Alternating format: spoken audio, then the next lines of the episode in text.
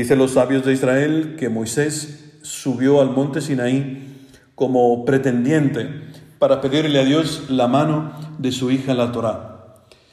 Esto sucedió exactamente, según la tradición hebrea, el día 6 del mes de Sivan, o sea, 50 días después de haber atravesado el Mar Rojo. En este día, año tras año, los hebreos celebran la fiesta de Shavuot, o la fiesta de las semanas, como nosotros la conocemos, la fiesta de Pentecostés. Para los hebreos, la fiesta del don de la Torah. Para los hebreos, las fiestas no son simplemente un mero recuerdo de algo que sucedió allá en el pasado, hace miles de años, sino que para los hebreos las fiestas litúrgicas son un memorial, un tzicarón. ¿Y cuál es la diferencia entre memorial y recuerdo? Pues el rabí Joseph Caro lo dice de una manera muy simple, muy sencilla. Cada año en Shavuot recibimos de nuevo la Torah. Esto es un memorial. Recibimos de nuevo, se produce nuevamente el milagro, está sucediendo ahora. No es un recuerdo, es algo que está sucediendo en el ahora, en el hoy. Y en esta vigilia, de la, la vigilia de la fiesta, los hebreos pasan la noche entera escrutando la palabra, escrutando la escritura. En ese día se renueva el milagro del monte Sinaí. Dios dona su palabra, esta palabra de vida, que como decía el Salmo responsorial, es, como una acequia que va llena de agua siempre. Pues este milagro se renueva. Ese es el hoy de nuestra liturgia, la liturgia cristiana, que debemos al pueblo hebreo. Pues precisamente hoy todas las lecturas son una llamada a acoger la palabra en nuestra vida. La palabra que no es simplemente un libro, como hemos dicho tantas veces. La palabra para nosotros es una persona, es Cristo mismo, como dice San Juan en el prólogo de su Evangelio.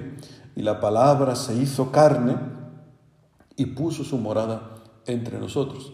O sea, no se trata tanto de una ley externa, sino que Dios mismo quiere ser uno, hacerse uno con el hombre, quiere ser perfectamente uno con él. Pero dice también San Juan en su prólogo que la palabra vino a su casa y los suyos no la recibieron.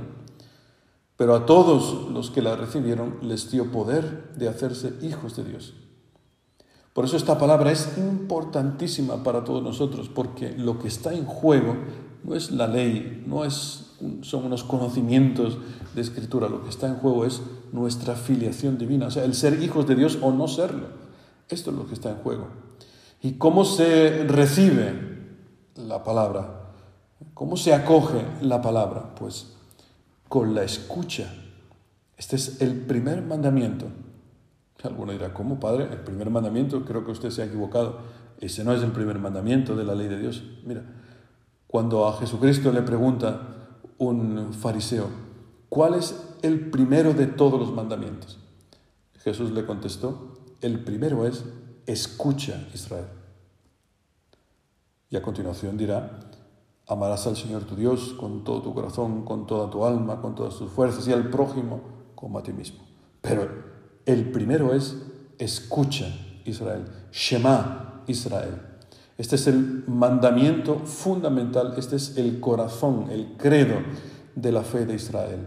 Es el que es el pueblo de la escucha. Y precisamente la parábola del sembrador de este domingo habla de la escucha de la palabra. En ella aparece Cristo que es el sembrador, que, digamos así, en un lenguaje poético, siembra la palabra en cada uno de nosotros. Y la semilla tiene poder para dar fruto abundante.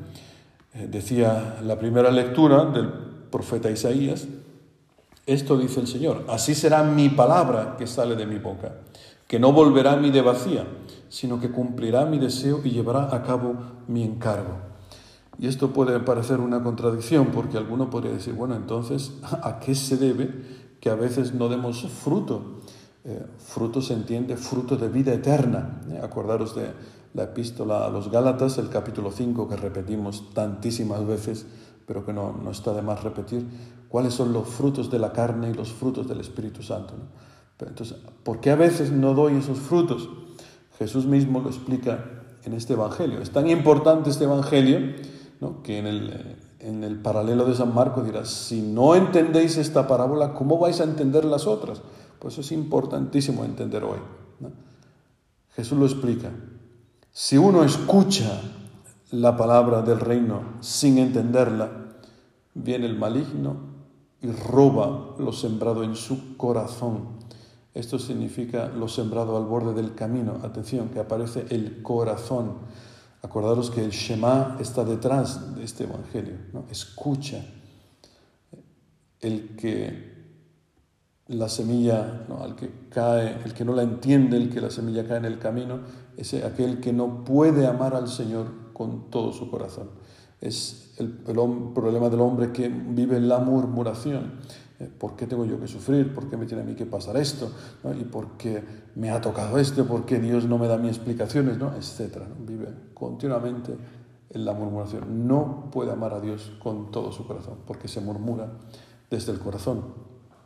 Luego está lo sembrado en terreno pedregoso, que significa el que escucha la palabra y la acepta enseguida con alegría, pero no tiene raíces, es inconstante en cuanto viene una dificultad o una persecución por la palabra, enseguida sucumbe. Es aquel que no puede amar a Dios con toda su alma, con toda su mente. Yo pensaba en cuántas veces vivimos en la ley, ¿no? Y nos es fácil ¿eh? vivir en la ley. Eh, yo cumplo aquello, cumplo esto, yo rezo todos los días, yo soy capaz de incluso hasta dar limosnas de vez en cuando, y ayuno, cumplo todo, pero en cuanto me piden morir, que mi yo muera, no, no, ya ahí no juego, ya no voy a la comunidad, ya no me gusta la iglesia, ya estoy en desacuerdo. Cuando nos piden pasar de la ley al morir por el, por el otro, o morir a mí mismo, ¿eh? no poder amar a Dios con toda el alma, con toda la mente. Luego está lo sembrado entre abrojos, que significa el que escucha la palabra, pero los afanes de la vida y la seducción de las riquezas ahogan la palabra y se queda estéril. Esto casi que no hace falta ni explicarlo. Es, aquel que no puede amar a Dios con todas sus fuerzas, porque es con las fuerzas con lo que se consiguen las riquezas, no con lo que uno se, eh, se afana. Y por último está lo sembrado en tierra buena, que significa el que escucha la palabra y la entiende. Ese dice Jesucristo, da fruto y produce ciento o setenta o treinta por uno. Este es, según San eh, Francisco, el Papa Francisco, el modelo perfecto de esta tierra buena es la Virgen María, ¿no? Está clarísimo. Ella es aquella que produce el ciento por uno, porque da a Cristo mismo. Ella ha acogido la palabra del arcángel San Gabriel, acoge la palabra en su corazón y produce este fruto impresionante que es Cristo mismo, literal.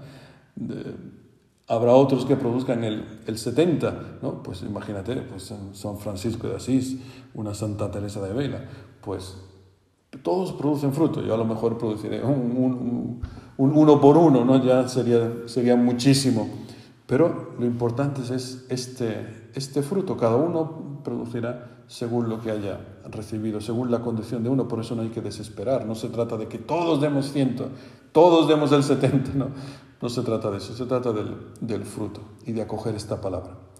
Pues la Virgen es este, esta imagen perfecta de la tierra buena. Ella es imagen de la iglesia como comunidad que está a la escucha de la palabra no a la escucha de fábulas, a la escucha de ideología, a la escucha de a ver qué dice el mundo, ¿no? Para que nos acoplemos al mundo. No, no. Es la comunidad que está a la escucha de la palabra. Y una vez que la escucha, la proclama, como dirá San Pablo a Timoteo. Timoteo, que es este presbítero jovencísimo que está al frente de una, de una comunidad un poco difícil y San Pablo lo anima y le dice, proclama la palabra, insiste a tiempo y a destiempo, reprende, amenaza, exhorta con toda paciencia y doctrina. Dice, porque vendrá un tiempo en que los hombres no soportarán la doctrina sana. Este tiempo es el actual, ¿eh? no es solamente hace dos mil años, es el actual.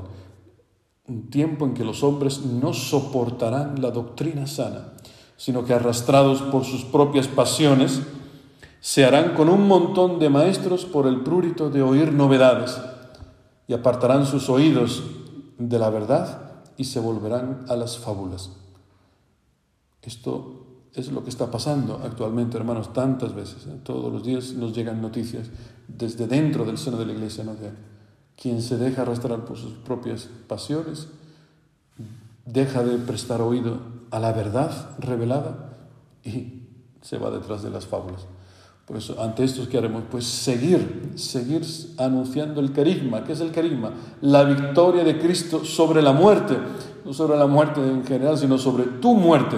Allí donde hoy experimentas la muerte, hoy la iglesia te anuncia la victoria. Cristo ha vencido la muerte para que tú puedas vivir. Y siempre que se anuncia el, el carisma, tú y yo somos insertados en, en nuestro hoy, digamos así, es insertado en la eternidad, donde está Jesucristo el querigma nos catapulta, por así decirlo, nos pone presente ante Cristo que está intercediendo por nosotros. Esto lo dice de una forma maravillosa eh, Kiko Argüello, ¿no? cuando anuncia el querigma, que repite siempre esto de que Cristo está presentando sus llagas gloriosas ante el Padre cuando un apóstol anuncia el, el querigma, algo que a mí me, me emociona muchísimo siempre que se lo, que se lo he escuchado.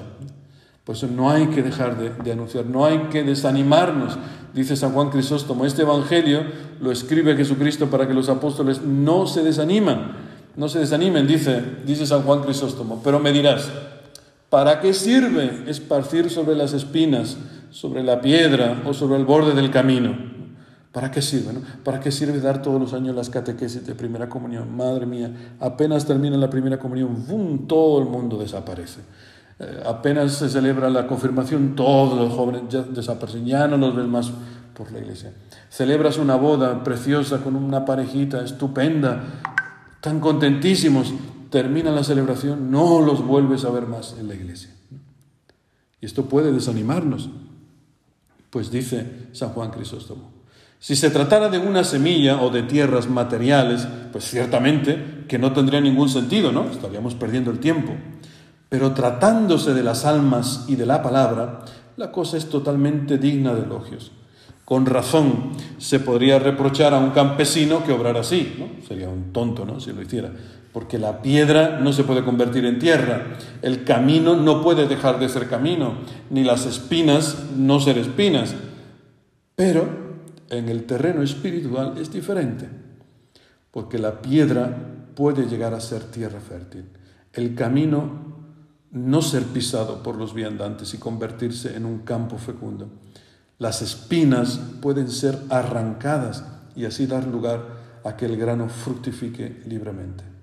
Si esto no fuera posible, el sembrador no habría esparcido su grano tal como lo hizo. Pues que así sea.